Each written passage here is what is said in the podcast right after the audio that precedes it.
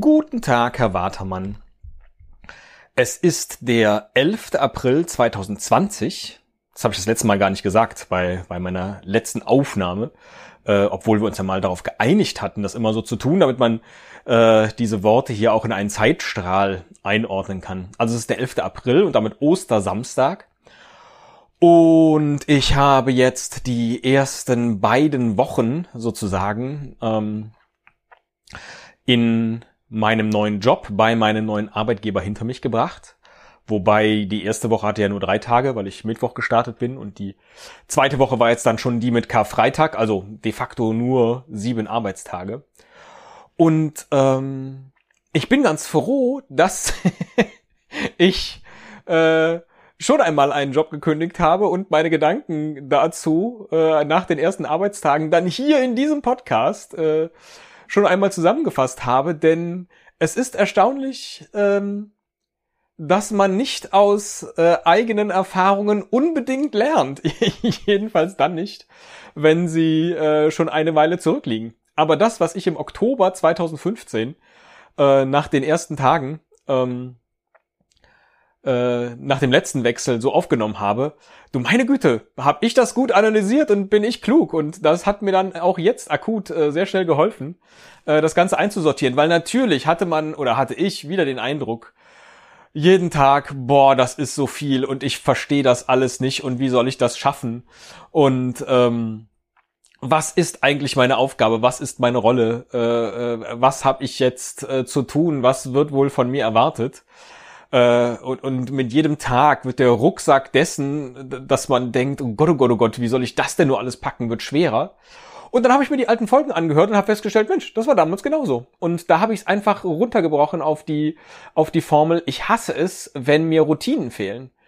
Äh, und das ist jetzt auch wieder so. Ich habe natürlich in dem neuen Job noch keine Routine, weil ähm, ich bei so vielen Dingen nicht weiß, wie sie funktionieren. Und weil ähm, einfach dadurch, dass man, wenn man wo neu ist, natürlich alles versucht zu begreifen, aufzuschnappen, man den ganzen Tag ja im Empfangsmodus ist, ähm, weil es ja sein kann, dass irgendeine Information dann wichtig ist und man schnappt einfach alles auf, was man liest, was man hört, was man äh, äh, sonst irgendwie äh, sieht aber für den eigenen Job ist ja meistens nur ein Bruchteil dessen dann tatsächlich relevant. Also wenn man irgendwann eine Routine darin hat, wie funktioniert ein Unternehmen, wie funktionieren die Kommunikationsabläufe, äh, wer ist wann wo beteiligt, was ist dessen Rolle, wie tickt der so als Mensch.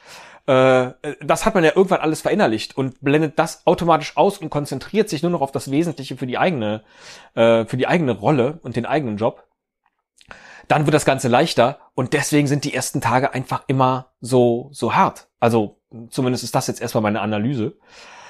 Und on top sozusagen kommt ja dann nochmal das gesamte Thema äh, äh, Corona. Ähm, sprich, die Einarbeitung findet jetzt natürlich in erster Linie äh, digital statt.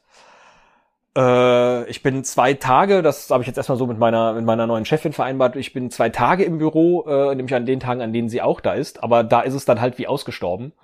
Und ich habe den neuen Kollegen auch schon gesagt, ich weiß überhaupt gar nicht, wie diese Firma funktioniert, wenn da mal die Büros besetzt sind und da viele Leute sind, weil die Bewerbungsgespräche, die ich hatte, beziehungsweise der eine Rundgang, den ich dann durch die Büros hatte, äh, der war ja ähm, am 23. Dezember. Sprich, da war es da auch nicht besonders voll. Und jetzt sind da die Gänge halt auch einfach unfassbar leer und ruhig. Ähm, und ja, ich weiß gar nicht, wie diese Firma sich anfühlt, äh, wenn sie mal normal besetzt ist als als äh, Büro mit den ganzen Kollegen vor Ort und wenn einfach regelmäßig äh, der die Kaffeemaschine läuft oder es äh, Lachen auf dem Flur gibt oder überhaupt Leute da lang gehen. Ähm, das ist halt gerade nicht so. Und das ist aber natürlich für eine Einarbeitung unfassbar schwer, weil wenn du mit deinen Kollegen im Büro sitzt, kannst du natürlich viel besser mal schnell eine Frage stellen beziehungsweise auch viel besser einschätzen, wann du überhaupt mal eine Frage zwischendurch stellen kannst, weil du ja gerade mitkriegst, ob der Kollege telefoniert oder äh, ob äh, die Kollegin vielleicht gerade äh, äh, hochkonzentriert ist. Ähm, oder weil du weißt, ah, da kommt gerade jemand aus der Kaffeepause oder geht in eine Kaffeepause, da gehe ich gerade mit oder kann jetzt schnell eine Frage stellen, äh, weil ich ihn oder sie eben gar, gar nicht ablenke von dem, was sie tut. Und das fällt halt alles weg. Das heißt, wenn ich jetzt eine Frage habe, muss ich jemanden anchatten, in, dann in der Hoffnung, dass äh, er oder sie halt gerade Zeit hat für das, was ich, was ich besprechen möchte. Oder muss halt regelmäßig irgendwelche Meetings einstellen. Und das ist was, was wir halt alle nicht gelernt haben, dass eine komplette Firma im Homeoffice agiert und wie funktioniert dann der Austausch. Das ist, wenn du halt dann da neu bist, unfassbar schwierig, weil du die Kollegen ja noch nicht kennst und noch nicht einschätzen kannst. Und ähm, jetzt mal jenseits von diesem man sieht jemanden das erste Mal dann doch in der Firma und hat jedes Mal, wirklich jedes Mal diesen awkward Moment, wo man eigentlich ja jemandem die Hand geben möchte und sagen, hallo, ich bin Stefan und äh, so. Und es fällt immer weg und es ist jedes Mal awkward. Weil beide gucken sich dann an und so, äh, lassen wir jetzt weg. Ja, ja, lassen wir jetzt weg. Also es ist immer dieses, uh, ne, ganz merkwürdig. Ähm, ja, aber ähm, es tut tatsächlich ganz gut, nochmal sein altes Ich anzuhören äh, und was die Gedanken damals waren. Ich habe damals auch noch äh, krass äh, irgendwie, ähm, bevor ich damals um äh, äh, gewechselt bin, ähm, offensichtlich meine meine Zuckerentzugsphase gemacht und ich weiß auch damals habe ich dann mit Low Carb angefangen, was ja dann dadurch, dass ich irgendwann äh, auf äh, Milch und Ei und Nuss verzichtet habe, ist dieses Low Carb Essen ja irgendwie auch noch bei mir in den Keller äh, gegangen, weil halt plötzlich dieses ganze geile ähm, äh, Milchprodukte futtern äh, wegfiel, was echt schade ist. Und ich finde halt, die einzigen Joghurts, die ich äh, als Ersatz ganz gut finde, sind Sojajoghurts, aber eben nicht pur. Ich, was habe ich damals an, an Naturjoghurt äh, weggefuttert und an körnigem Frischkäse abends und so. Äh, und zudem versuche ich ja inzwischen auch weitestgehend äh, auf, auf Fleisch zu verzichten. Und auch das war natürlich ein essentieller Bestandteil im, im Low-Carb-Essen. Ähm, das habe ich damals alles, also ich war da in so einer krassen Umbruchsphase und da voller Motivation und äh, das ist auch ganz geil zu hören, wie das war und äh, welche Probleme beziehungsweise welche Vorteile eigentlich sich äh, mir dadurch ähm, äh, eröffnet haben und eigentlich müsste ich da mal wieder hinkommen. Das ist, also meinem alten Ich zuzuhören, ist äh, ganz schön spannend.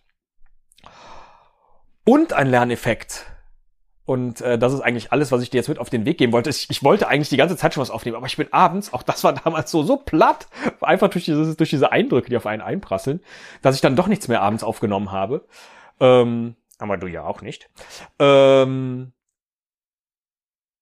was ich auch festgestellt habe, du kommst in eine neue Firma und es ist wieder so, dass man sich erstmal so fühlt wie der Praktikant, aber de facto muss ich halt den Tatsachen ins Auge blicken, dass ich Anfang 40 bin und äh, äh gute 15 Jahre Berufserfahrung auf dem Buckel habe und das das ist, was natürlich ein Arbeitgeber sieht. Der sieht einfach, da kommt jemand mit einer gewissen Berufs- und Lebenserfahrung und natürlich ist uns bewusst, dass der nicht weiß, wie unser Unternehmen funktioniert, aber der weiß, wie viele andere Dinge funktionieren und davon wollen wir profitieren. Sprich, äh, äh, in meinem Kopf mache ich mich, glaube ich, oft kleiner, weil ich denke, ich weiß ja gar nicht, wie ihr hier funktioniert, müsste mich aber eigentlich viel größer machen mit, aber ich weiß, wie viele Dinge an sich funktioniert, äh, funktionieren und die zeige ich euch jetzt mal. Und dieses Selbstbewusstsein, ich glaube, das hast du, wenn du ähm, wenn du irgendwie als Consultant, so als externer Berater äh, in eine Firma kommst und guckst dir die zwei Wochen an und sagst, so Freunde, hier ist mein Handwerkszeug, hier ist mein Werkzeugkasten, den packe ich mal aus und äh, von dem könnt ihr ab sofort äh, selber profitieren, wenn ihr folgende Dinge anwendet. Das habe ich aber halt bislang so noch nie gemacht, äh, äh in eine Firma mit diesem Selbstverständnis äh, äh, reinzugehen.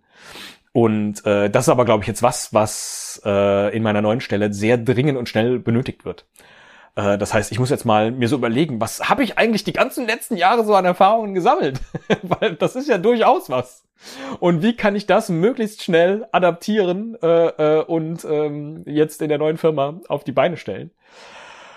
Und äh, auch das ist natürlich schwierig, wenn du die Kollegen nicht direkt siehst und da nicht regelmäßig so diesen, diesen Austausch hast in einem Büro. Mal gucken. Es ist einfach eine ähm, unfassbar spannende Zeit und jetzt kommt dann auch noch die Ostertage dazu, ähm, sprich äh, auch da, wo es einfach äh, Familienrituale gab, die werden nicht stattfinden und sie wären ja jetzt ohnehin anders gewesen, weil sie erstmalig ohne meinen Papa gewesen wären. auch das findet jetzt nicht statt und äh, dann äh, ich telefoniere regelmäßig mit meiner Mama und dann sagt sie ja und bei den Nachbarn gegenüber, da war jetzt gestern wieder Familienfeier. Hä, wieso eigentlich denn kein Freitag? Egal. Die haben sich da jedenfalls wieder mit irgendwie, das machen schon die ganze Zeit, mit der Großfamilie so oder der kleinen Großfamilie getroffen. Äh, und sie versteht sehr gut, dass das bescheuert ist, was die machen und gleichzeitig, glaube ich, denkt sie auch, ach Mensch, warum sind meine Kinder denn äh, äh ausgerechnet die Cleveren, die sich an alle Ausgangs- und Sperrregeln halten äh, und eben das Ganze nicht ähm, äh, so locker sehen wie andere. Wobei, auch wir haben ja angeboten, dass wir bestimmte Dinge machen und äh, auf Abstand eben und das ist ich weiß nicht, das macht einem, glaube ich, auch das Herz schwer. Also, ne, sich dann da äh, äh, bei meiner Mutter in den Garten zu setzen und die ganze Zeit auf drei Meter Abstand äh, gefühlt zu bleiben. Also jeder 1,50 Meter zu dem Tisch in der Mitte. Ähm, ich glaube, dann ist es leicht, das nicht zu tun. Das wäre jetzt so meine, meine Grundhaltung. Aber ja, von daher wird auch das äh, vermutlich ein anderes Osterfest. Wir äh, planen jetzt uns dann vielleicht per Video äh, an den drei Locations zusammenzuschalten. Ich bin mal sehr gespannt, wie, wie das wird und ob das funktioniert. Ähm, Wahrscheinlich nicht, weil dann äh, die die Sprach- oder die Rededisziplin muss ja dann muss ja dann eine sehr große sein und dann sagt man vermutlich eher nichts. Keine Ahnung. Bin ich mal gespannt. Ja, dieses dieses Corona-Ding. What a time to be alive. Äh, es bleibt einfach dabei und äh, unterm Strich, das habe ich glaube ich das letzte Mal schon gesagt, geht's uns hier ja verdammt gut. Äh, äh, wir haben genug Platz, wir kommen gut miteinander auch zu Hause klar.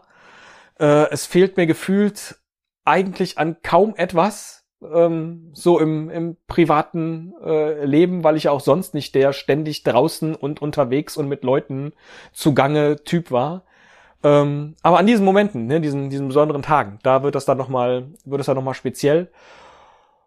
Und natürlich jetzt dieser gesamte Teil mit der Einarbeitung, weil auch das, das gesamte Leben ist ja gefühlt so ein bisschen runtergefahren und äh, gedrosselt und vorsichtig. Und äh, wenn du neu in der Arbeit bist, will, soll ja genau das Gegenteil passieren. Äh, ähm, du willst dich schnell einarbeiten und äh, zeigen, was du kannst und wer du bist und wofür du da bist und äh, äh willst so eine Probezeit ja auch äh, äh, positiv gestalten. Ähm, und das ist dann auch nochmal auf den Kopf gestellt. Also ja, mal gucken. Mal gucken, wie das ist. Ähm, dann jetzt so in der nächsten Zeit. Ich werde dir hier davon berichten. Und äh, wenn du magst, auch auf anderem Wege. Aber ich habe ja jetzt auch von dir nichts gehört, lieber Herr Watermann, in der ganzen Zwischenzeit. Ich hoffe, dass es euch soweit gut geht, äh, privat und auch beruflich. Und ähm, wünsche dir jetzt erst einmal schöne Ostertage und ähm, ja, bald mehr in diesem Theater. Mach's gut.